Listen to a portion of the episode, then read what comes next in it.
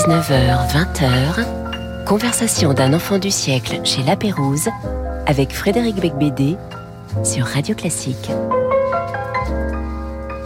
Mais pas seulement Frédéric Becbédé, c'était déjà pas mal. Mais en plus, on a la chance de recevoir Sylvain Tesson ce soir euh, pour une conversation sur son dernier récit intitulé Blanc et publié aux éditions Gallimard. Alors, ça va être ma première émission de sobriété heureuse, car euh, Sylvain, vous avez arrêté de boire euh, depuis 2014. 14. Et euh, c'est- c'est- cette, cette émission est généralement enregistrée en état d'ivresse avec, avec des auteurs euh, bourrés. Et euh, ça va être donc la première fois qu'on sera à la fois sobre et, et heureux. Et ça s'appelle euh, Monologue d'un enfant du siècle. oui, c'est ça. Exactement, c'est le concept. Non, mais je vais être, je, je- je vais être plus solidaire que votre ami du lac, qui, dans Blanc, vous accompagne pour une traversée des Alpes, et lui boit à de nombreuses reprises devant vous, en toute impunité, de manière obscène.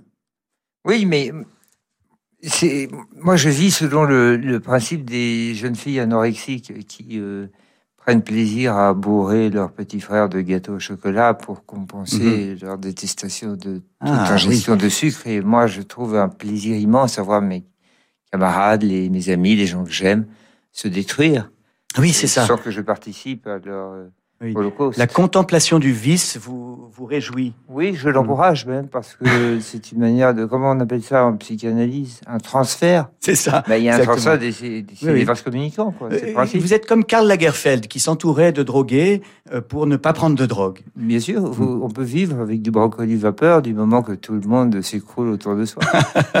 Alors, je ne vous cache pas que j'ai eu très peur en recevant ce livre intitulé Blanc, parce que j'ai pensé évidemment au White de Bret Easton Ellis, qui était son pamphlet pro-Trump, un- un- une provocation avec un titre, voilà, un titre White, euh, très très choquant aujourd'hui. euh, On est, on est évidemment dans une période où on critique beaucoup le mâle blanc patriarcal. Vous avez pensé à ça Vous Oui. avez poussé le vice jusqu'à pouvoir imaginer qu'il puisse y avoir une critique woke Oui, de la parution d'un livre intitulé Blanc dans une fait. collection intitulée La Blanche. Mais oui, je, je suis woke, je suis votre wokiste, je suis en face de vous et je vous dis, mais qu'est-ce que c'est que ça?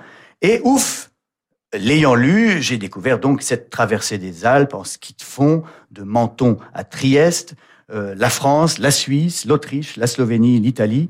De 2018 à 2021, je précise que c'est pas, seul, pas, pas, pas quatre ans de traversée, hein, il y, a, il y a- quatre fois le mois de mars. Euh, mais alors, euh, pourquoi ce refus des remontées mécaniques? Parce que c'est laid. Et parce que c'est des pylônes qui euh, serviront un jour de potence, quoi. Hmm. Et parce que euh, ça marche pas tout le temps. Peut-être aussi un, un- un petit peu de masochisme. Nous allons en, en parler longuement pendant une heure. Mais tout de même, euh, Sylvain Tesson, auteur à succès, vous, vous n'avez plus besoin euh, de, de vous comporter comme un aventurier désordonné au péril de votre vie. Euh, Vous passez votre temps dans le livre à vous plaindre du froid. Et que n'êtes-vous resté chez vous tranquillement avec vos droits d'auteur? Ou, ou à- Mégève. Mais c'est oui. ça, en fait, que vous êtes en oui, train de Au bord d'un feu de cheminée Oui.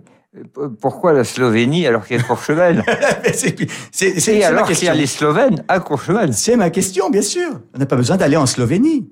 Mais oui, mais il y a, y a souffrance, quoi. C'est ça, c'est ce que je dis. Vous êtes masochiste. Vous êtes masochiste. J'en ai besoin. Votre premier euh, choix de musique, euh, parce que nous sommes sur Radio Classique, c'est Claude Bouling.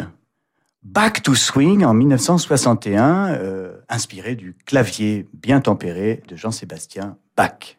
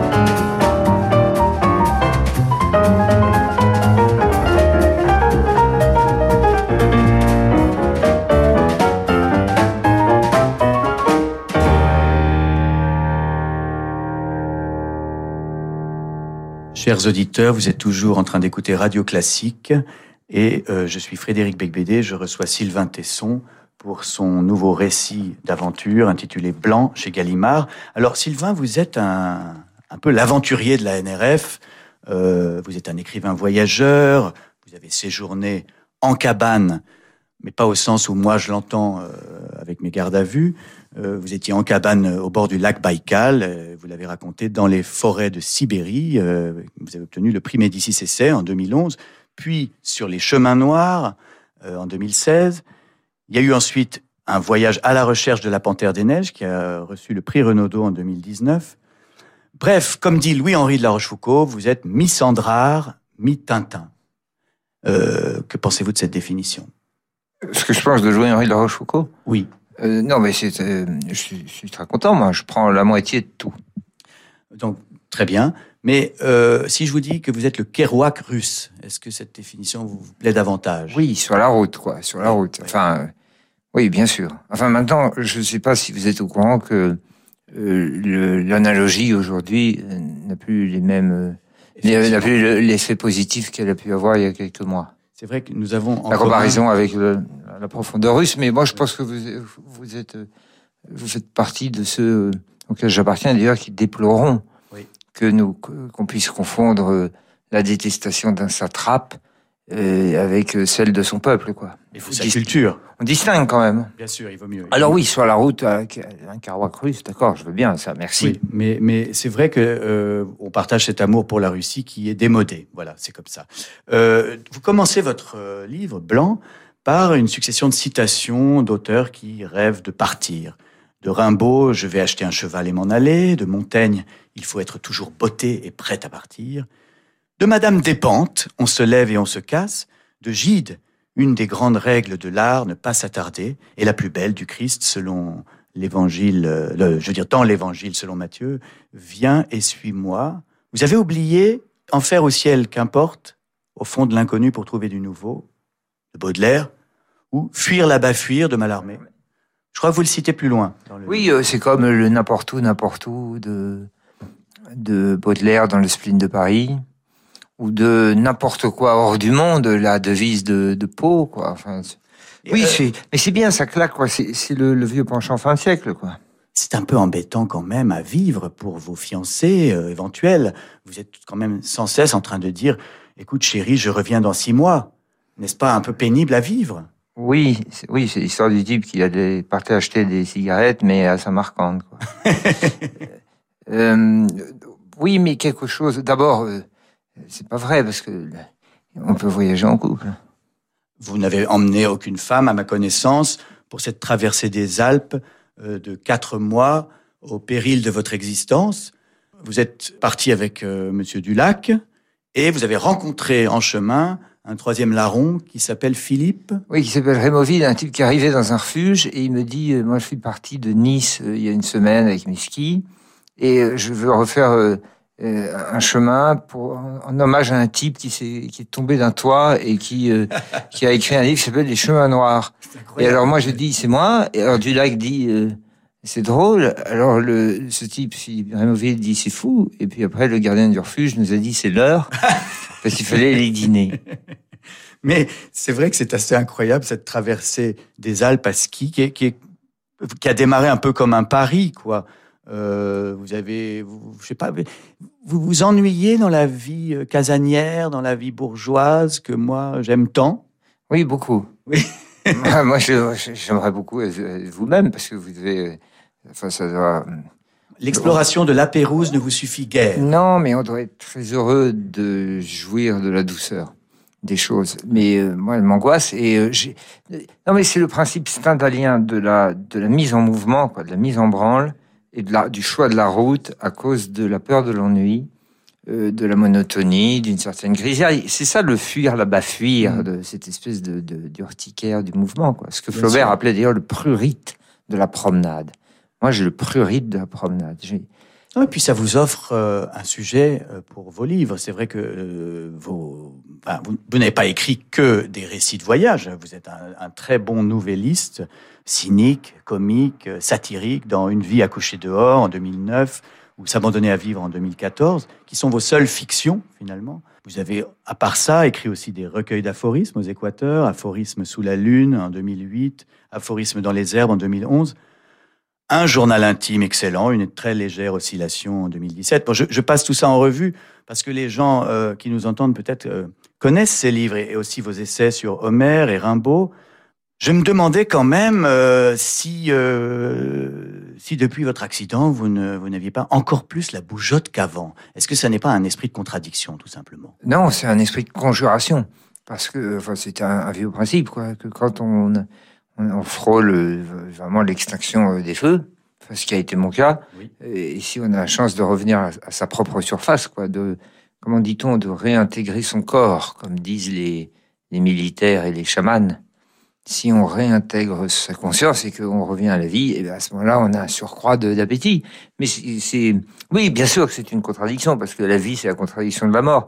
Mais c'est surtout sa conjuration, quoi. C'est l'appétit, euh, l'appétit de vivre et donc pour moi de partir, parce que pour moi vivre, c'est partir et se décuple. Et à ce moment-là, ben, on, ne, revient plus jamais. Quoi. Vous dites d'ailleurs à un moment, la définition du bonheur est d'avoir un os à ronger.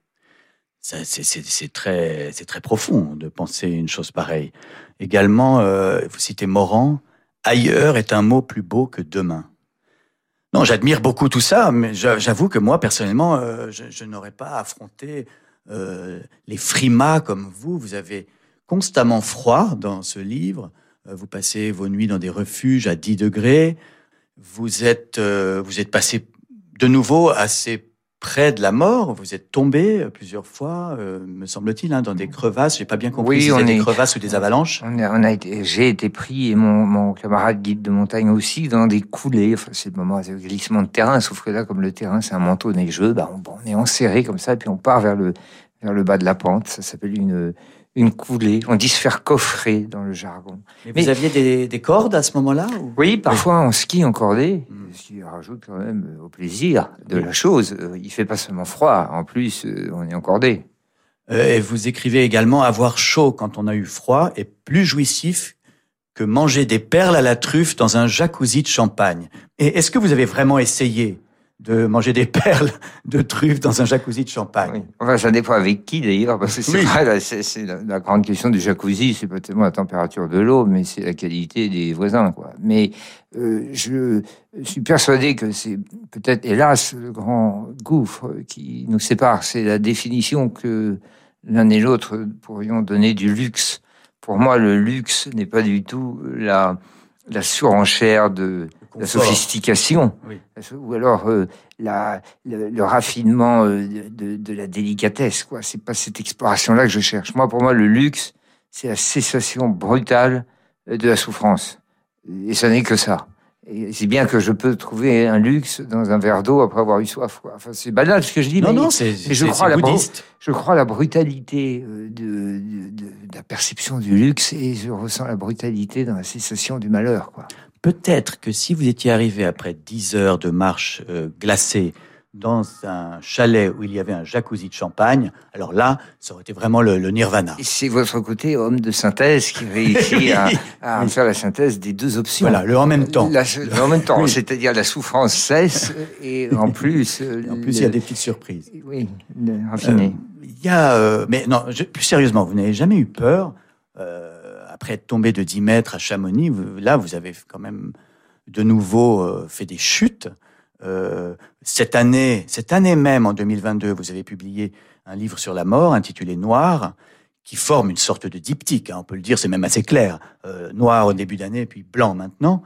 Et vous parlez de arrière la mort. Vous dites arrière la mort. Au fond, c'est un jeu. Vous jouez avec elle.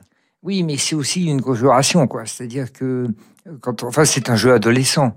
Euh, c'est un, un, jeu qu'on connaît bien, quoi. C'est un jeu acnéique, ou du moins post-acnéique, quoi. C'est le, comment appeler, les, psychiatres ont même un nom pour ça, c'est les pratiques ordaliques, quoi. C'est-à-dire, on s'approche du parapet, et puis on se met un peu en déséquilibre, on jette un œil dans le gouffre, et puis si on revient, alors on a l'impression que la valeur de la vie a pris un surcroît d'intensité. C'est, un truc qui est très banal, qui est connu par les adolescents, sauf que moi, je suis pas tellement sorti de ce rapport à, à l'existence. J'ai l'impression, hélas, que pour que ma vie, euh, euh, pour que ma vie euh, enfin, possède un surcroît de profondeur. J'ai besoin de la mettre en péril. Et malheureusement, j'ai vu la critique de ça dans le Monsieur Test de Paul Valéry. Ça m'a fait beaucoup de peine, son, son autoportrait spirituel et intellectuel.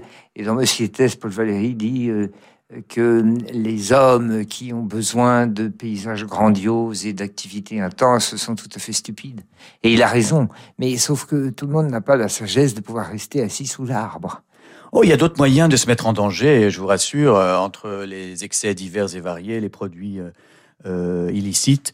Euh, mais c'est une autre technique. Oui, euh, et puis il y a une certaine banalité, enfin, sous votre respect. Puis d'ailleurs, qui suis-je pour vous dire ça? Et puis vous-même, sans doute, n'êtes pas un spécialiste de ces choses-là. Et puis je suis rangé des voitures. Sans doute. Mais euh, il y a une banalité, enfin, il y a une espèce de conformisme de ce genre de mise en danger qu'il n'y a pas dans l'alpinisme, parce que dans l'alpinisme, il y a aussi la tentative d'être le premier à passer quelque part, ou du moins de faire partie de. Enfin, il y a un, un, rapport à la, au côté pas élitiste, mais euh, à la solitude. Quoi. On est peu nombreux à aller dans ces endroits-là, et c'est ça aussi que cherche l'alpiniste. Quoi, pas se conformer à une une transgression de masse, quoi, si je puis dire. Bien sûr, bien sûr. Et puis le seul point commun en réalité entre nous, c'est euh, que vous saignez du nez à un moment euh, mais parce que vous avez eu un choc euh, violent sur le nez. Et puisque je circule dans la poudre pendant quelques mois. c'est C'est vrai qu'il y a beaucoup de poudre blanche autour de vous, ça c'est clair.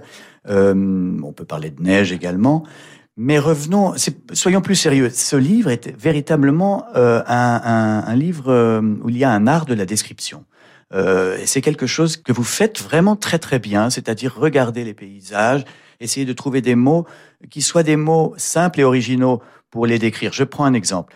Euh, vous êtes dans la montagne et vous dites un paysage de chocolat suisse au-dessus d'un décor de train électrique. C'est-à-dire qu'il y a une sorte de style ironique chez vous. Euh, la forêt est un mikado de cristal, la montagne est un gâteau. Euh, c'est comme si vous arriviez à être à la fois ironique et naïf. J'ai l'impression que c'est vous qui êtes ironique en me faisant ces compliments, mais merci beaucoup. Mais euh, c'est-à-dire que la, la, description de la beauté, qui est quand même quelque chose de pas très euh, contemporain, quoi. On se demande ce que c'est que quelqu'un qui continue à décrire des paysages. On se disait que le dernier qui avait fait ça, c'est les 60 premières pages du Capitaine Fracasse de Théophile Gautier, qui décrit un château À l'ère d'Instagram, c'est un effort de ben, décrire. C'est un, effort de lire ça. le début d'Ivanoé de Walter Scott, il y a 120 pages de description de la tenue d'un chevalier. Et après, au début du chapitre suivant, il dit il va se changer et il met une note. Alors on se dit on est reparti pour 120 pages de vêtements. Alors la description, c'est tellement aujourd'hui considéré comme quelque chose de tout à fait ringard et inutile, puisqu'il suffit de prendre un iPhone et de faire une photo. Pourquoi s'embarrasser de mots? Mais euh, non, moi, mon envie. Vous le faites, je dis, vous le faites différemment avec une sorte de, nouvelle façon de décrire. Parce que quand vous décrivez un décor de train électrique, il y a quelque chose à la fois enfantin, d'innocent, et en même temps, on, voit très bien ce dont vous parlez. Mais en fait, moi, j'avais envie de décrire aussi pour arrêter de d'analyser, quoi, de juger, d'analyser. C'est-à-dire partir quatre années de suite pendant un mois dans la montagne et, et de se dire qu'on va faire que montrer que c'est de la beauté de ces espèces de formes insensées de palais suspendus dans le ciel, ça va être une manière de parler ni de ses problèmes, ni de psychanalyse, ni d'islam, ni de guerre en Russie, ni de malheur, euh, que la beauté, quoi. Alors c'est euh, malheureusement une espèce d'allégeance euh, qui devient rare, quoi. Et à propos de beauté, votre second choix musical, c'est le final de la neuvième symphonie et les dernières mesures donc de Gustave Mahler avec le Philharmonique de Berlin dirigé par Claudio Abbado en 1999.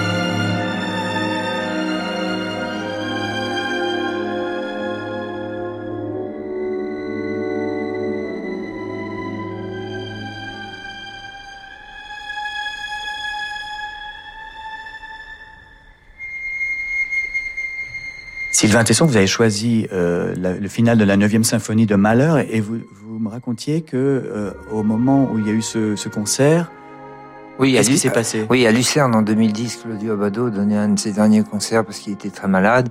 Et la 9e de Malheur est connue pour être une des symphonies les plus compliquées. Elle est presque mathématique. C'est une espèce de d'écriture quantique de la musique.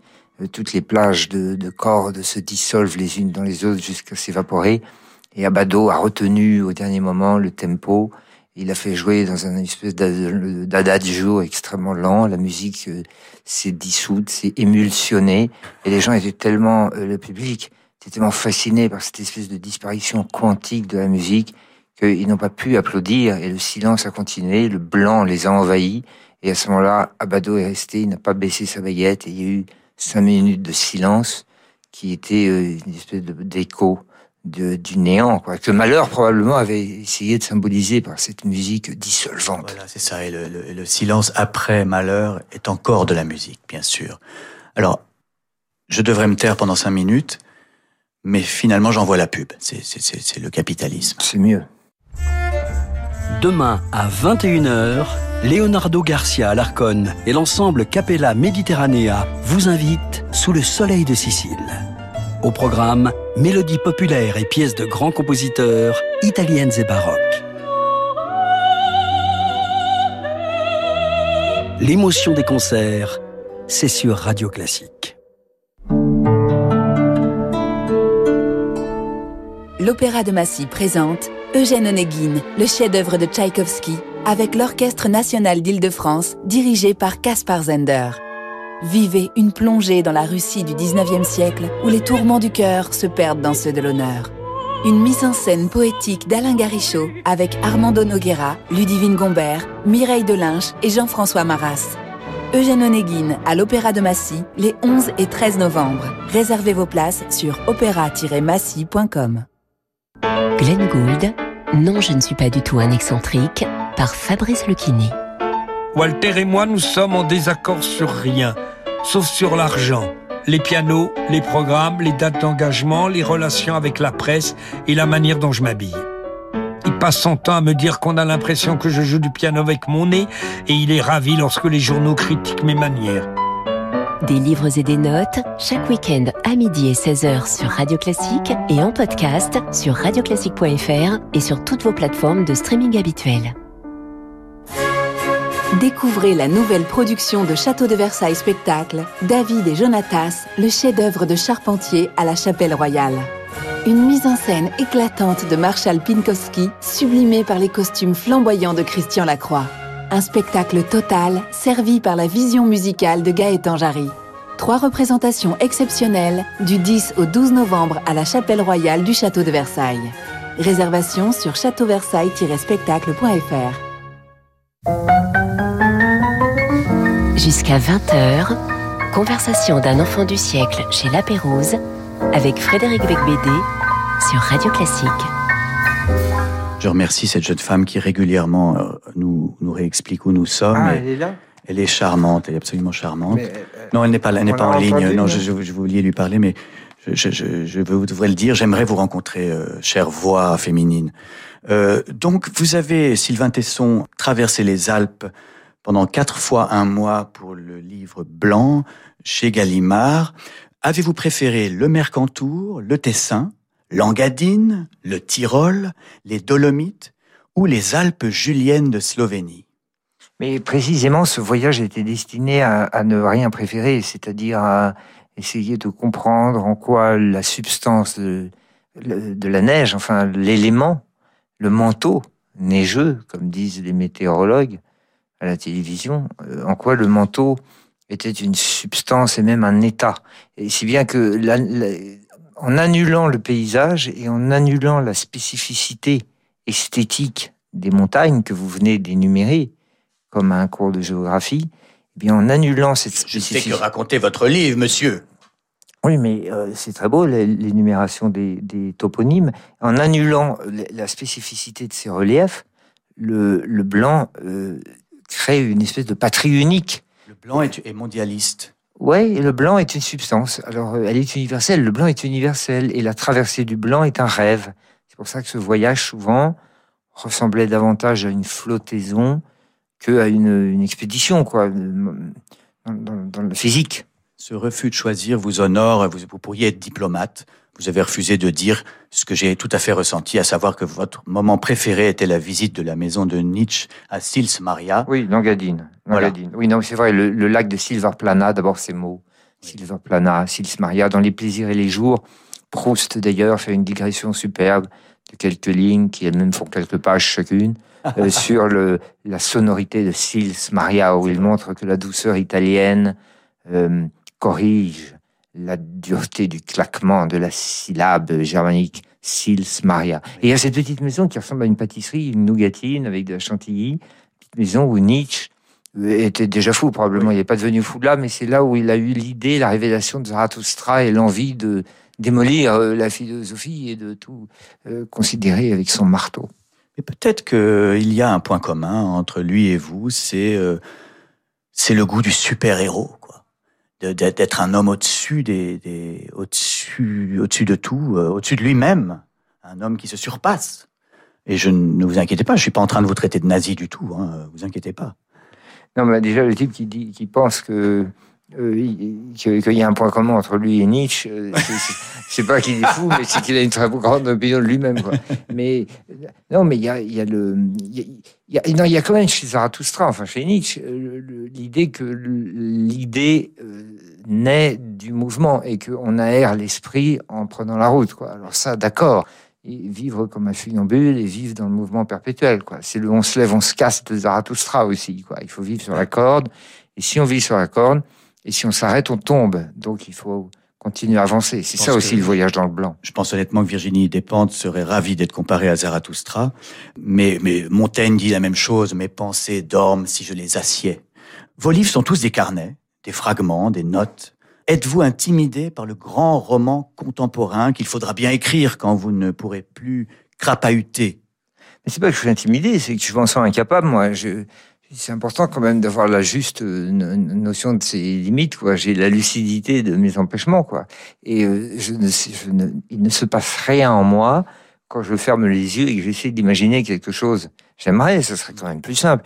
Si jamais j'arrivais à écrire 200 pages et que ça pouvait m'économiser de traverser les Alpes ah, voyons, on se rejoint. Finalement, finalement.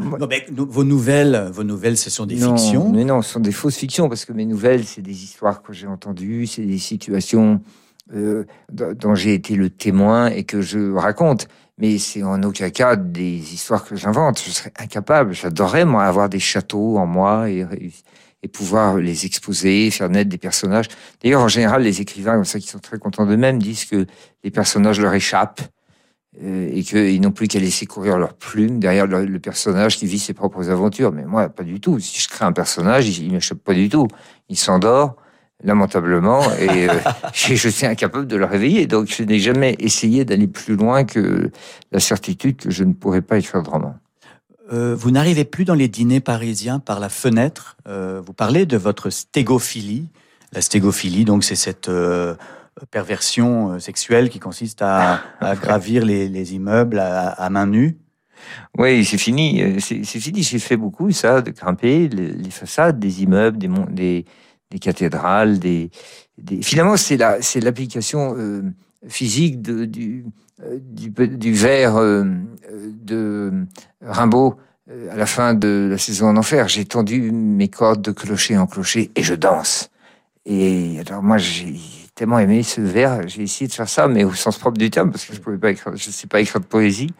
Mais c'était poétique, quoi. Toutes les, toutes les villes d'Europe, euh, j'ai grimpé sur les cathédrales, sur les toits, j'ai beaucoup aimé ça. Mais c'est fini maintenant. Et arriver dans les dîners par la fenêtre, ça, je dois dire, c'était quand même quelque chose d'assez, d'assez original. Maintenant, maintenant que vous ne le faites plus, plus personne ne va le faire jamais. C'est un peu triste.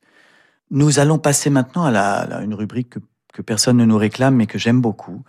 Euh, c'est euh, deviner vos propres citations. Non, c'est pas la publicité. Ah.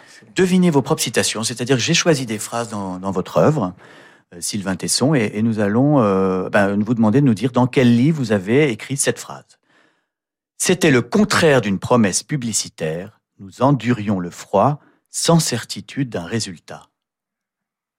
Euh, ça devait être dans le, le livre du ski, blanc, non? C'est dans La Panthère des Neiges. Ah, et oui, parce que vous attendez dans le froid l'apparition ah, de l'animal. Oui, bien sûr. Oui, la, pub vous dit tout tout de suite, et la, oui. la Panthère des Neiges vous dit peut-être rien, jamais. Voilà, et en fait, donc vous êtes finalement, comme, comme ça a pu m'arriver, anticapitaliste. Vous Totalement. Êtes, on vous traite de réac. En réalité, vous êtes altermondialiste, euh, puisque vous critiquez la pub. Ben, le capitalisme, c'est euh, la réduction de l'intervalle entre le moment où Frédéric Becbédé désannonce le spot de pub et le moment où il le réannonce. C'est-à-dire entre le moment où on achète un objet et le moment où il faut le remplacer. Non, moi je veux que cet intervalle-là soit très long. Il faudrait en fait aller faire ses courses au tout début de sa vie, quand on est un nourrisson, s'équiper, et puis ensuite euh, faire une dernière euh, provision pour le grand départ, quoi. Et puis il y aurait une vie où on n'achèterait rien. Là, vous parliez dans La Panthère des Neiges, euh, en 2019, du désir insatisfait. C'est-à-dire que finalement, vous êtes allé là-bas pour attendre un animal sauvage qui peut-être n'allait pas arriver. Il se trouve que euh, vous avez eu de la chance, vous avez vu la panthère, et du coup, vous avez eu le prix Renaudot. Parce que je ne pense pas que vous auriez eu le prix Renaudot s'il n'y avait pas eu la panthère à la fin du livre. Oui, elle m'a aidé, oui, c'est vrai. Je n'avais pas pensé à des choses comme ça, si noblement. Mais, mais vous avez raison. Il y, a, il y a eu en tout cas une causalité, quoi. Euh, mais si elle n'était pas venue, qu'est-ce que vous, est-ce que vous auriez publié le livre quand même? Non, mais si elle n'était pas venue, j'aurais fait un, livre bouddhiste, c'est-à-dire que j'aurais dit, euh, de toute façon, mon désir était le mal. Mon désir de l'avoir, c'était que j'étais resté un occidental stupide qui veut l'accomplissement quand il rêve à quelque chose, euh, alors qu'il faut être un bouddhiste. Ou alors j'aurais été taoïste c'est-à-dire que j'aurais dit, euh, euh, si, elle n'était pas là, son absence est la même chose que sa présence, puisque tout est dans tout réciproquement. Ou alors j'aurais été euh, krishnaïte. C'est-à-dire que là, vous, la panthère vient, mais vous vous en foutez. C'est pas grave. Elle vient pas, je m'en fous. Et elle vient, je, m'en fous aussi. Je suis krishnaïte et je continue à tirer sur mon shilom. Je continue à vous donc citer une autre phrase de vous. Dans quel livre avez-vous écrit L'ennui ne me fait aucune peur euh, je ne sais pas. Enfin, je c'est pas c'est pas vrai d'ailleurs. je ne sais pas si c'est moi qui ai écrit Alors, ça. Vous le pensiez à l'époque. C'était ah dans les forêts de Sibérie en 2011. Ah oui, oui. Mais maintenant, ça me, ça me terrifie. Je pars, je, pars traverser la montagne si je m'ennuie. Parce que c'est vrai que à vous écouter, on a l'impression que vous pensez que Blaise Pascal s'est trompé quand il a écrit que tout le malheur des hommes est de ne pas savoir demeurer au repos dans une chambre. Est-ce qu'il s'est planté, le gars? Oui, moi je crois que l'exact contraire. Je crois que tout le malheur de l'homme vient qu'il finit par macérer euh, devant son miroir. Et que quand on pense que l'horizon limite du monde et l'année zéro de la création, c'est soi-même, euh, c'est-à-dire quand on, a une expérience d'existence réduite au mur de sa chambre, alors on devient très malheureux. Et en plus, on éclabousse, c'est semblable de son propre malheur. Euh, euh, seriez-vous capable d'être marié et père de famille? Parce que franchement, c'est c'est quelque chose, je pense, qui, qui n'est pas possible pour vous. Euh. J'ai fait des livres.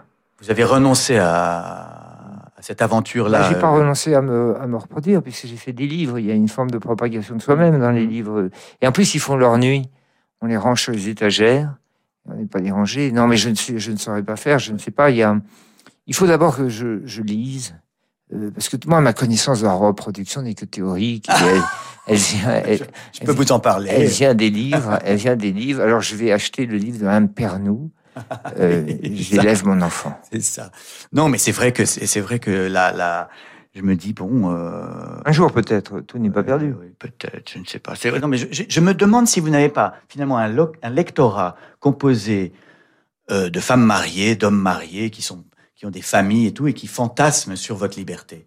Ils achètent vos livres pour vivre ces aventures qu'eux-mêmes ne peuvent pas vivre. Oui, peut-être, mais euh, dans, cette espèce de euh, liberté de mouvement indéniable que j'ai, euh, parce qu'il y a cette responsabilité d'adolescent assumé, il y a une stérilité terrible aussi, c'est que je me retournerai derrière moi en m'apercevant qu'il n'y a rien d'autre qu'un grand vide et peut-être un, enfin une traînée de cendres quoi. C'est comme un sillage de bateau quoi, un peu d'écume et puis ça se referme aussitôt. Mais enfin encore une fois tout n'est pas perdu. Après tout, je n'ai que 50 ans, il me reste encore quelques belles semaines. Alors votre troisième choix musical, on monte en gamme, là on est parti vraiment dans la métaphysique, c'est Handel. extrait de Dixit Dominus, le chœur et l'orchestre Monteverdi dirigé par John Elliott Gardiner en 77.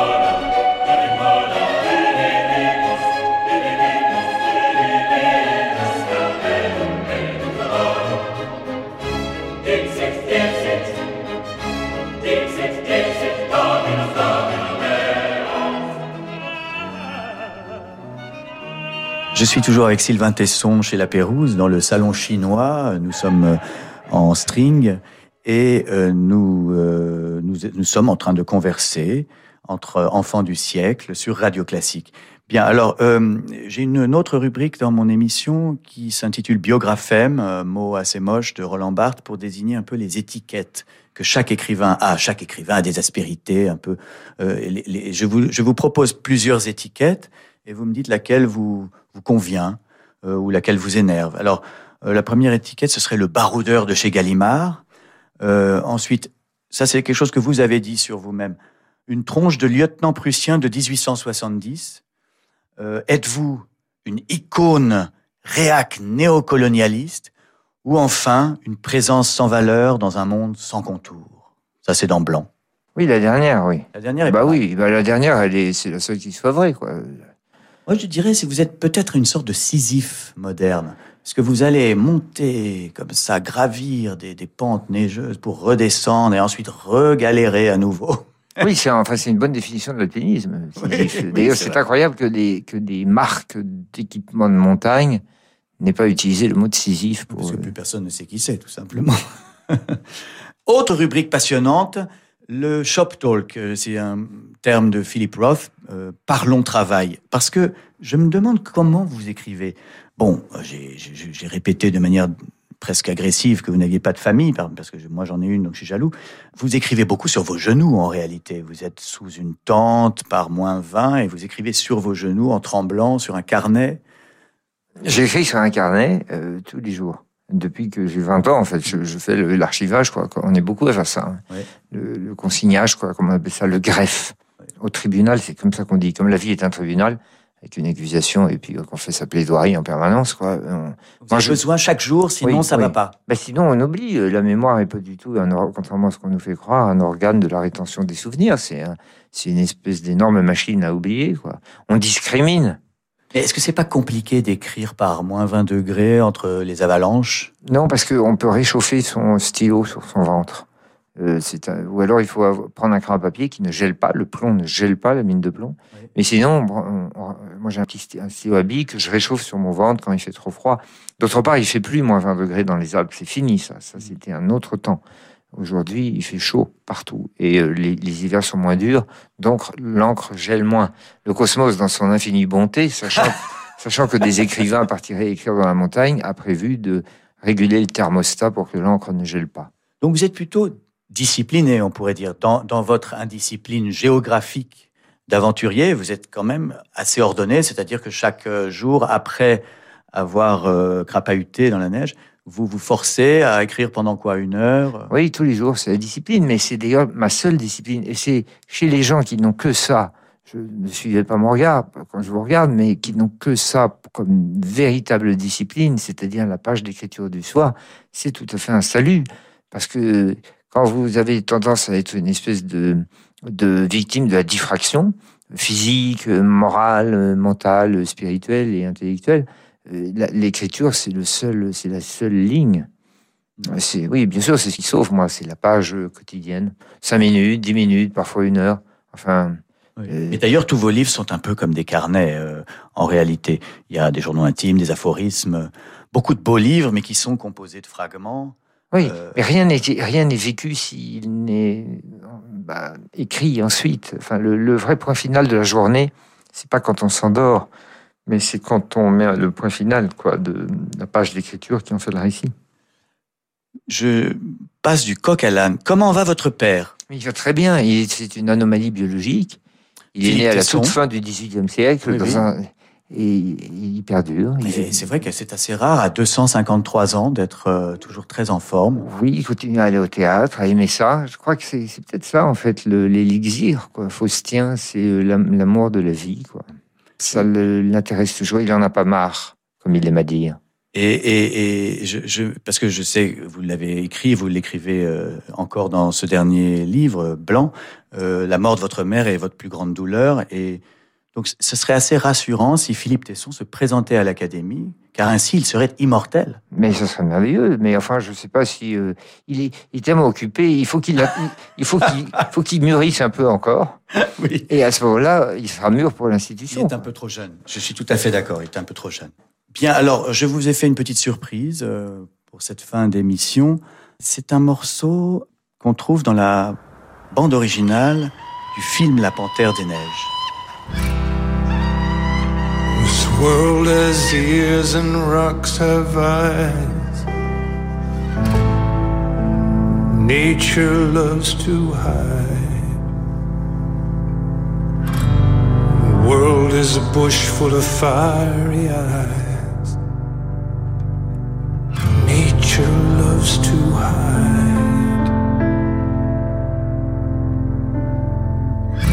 I've traveled a lot, I was observed. I was observed and unaware. I've traveled a lot unaware. I was observed, I was observed.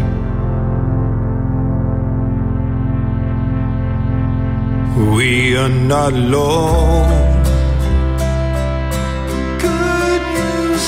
We are not alone. We are not alone. We are not alone. We don't see them. We don't see them.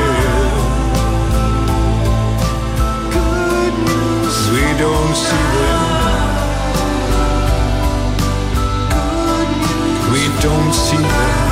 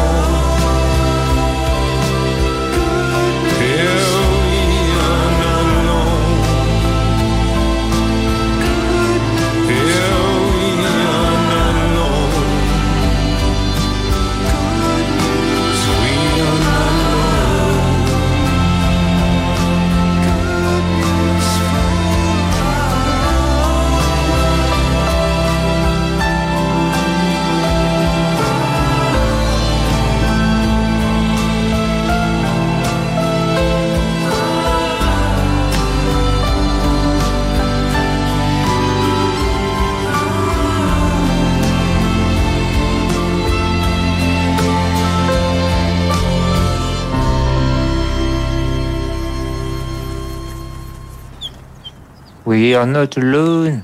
C'est We Are Not Alone. Bravo, vous avez gagné au blind test. C'était Nick Cave et Warren Ellis. Bon, alors on est sur Radio Classique et on passe Nick Cave. Euh, Vous pensez que c'est un classique? Euh, Bien sûr, c'est un, euh, Nick Cave est, est éminemment classique.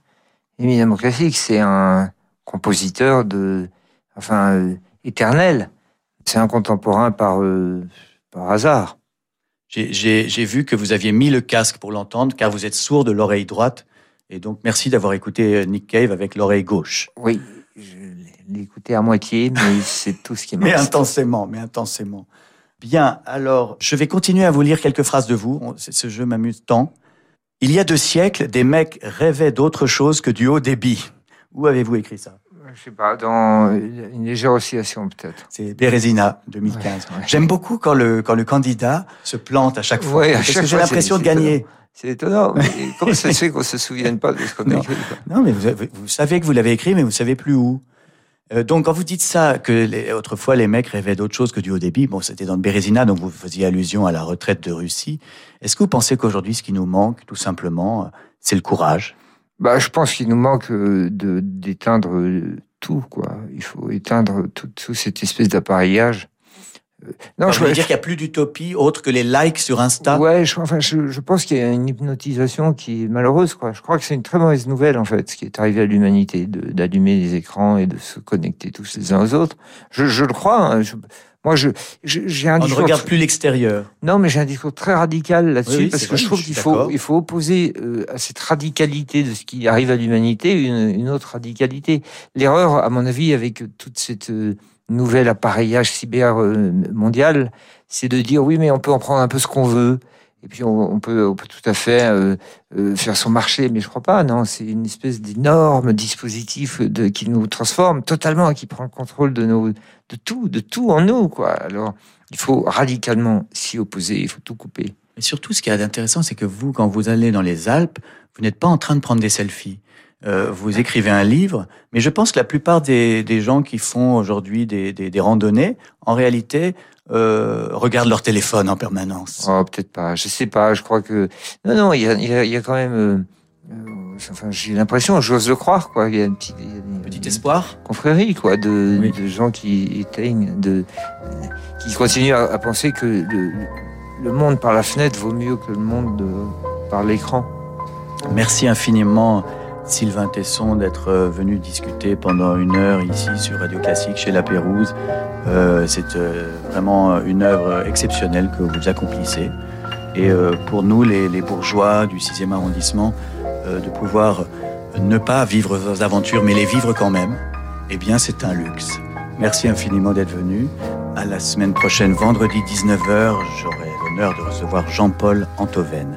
Merci infiniment à Philippe Gau pour la production, Noémie Oraison pour la réalisation et Jérémy Bigori pour la programmation musicale.